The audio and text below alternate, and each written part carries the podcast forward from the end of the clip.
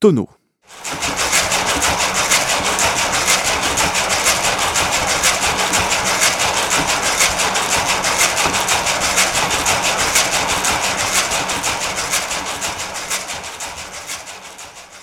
Depuis le 19e siècle, et aujourd'hui encore, les lunetiers utilisent également des tonneaux à polir dans lesquels ils introduisent traditionnellement des copeaux de pierre ponce ou buis.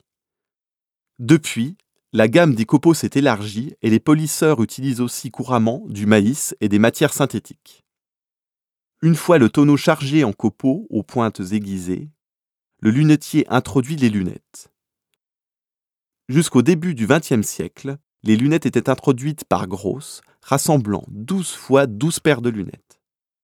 Aujourd'hui, le travail est devenu encore plus méticuleux et parfois les lunettes sont suspendues sur des rails fixés dans les tonneaux.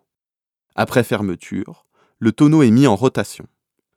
Copeaux et lunettes s'entrechoquent et s'usent jusqu'à polir la lunette. Les durées de rotation voisinent les 50 à 70 heures. Dans les ateliers de polissage, il est assez courant de pratiquer jusqu'à trois types de polissage successifs, notamment sur les montures en plastique.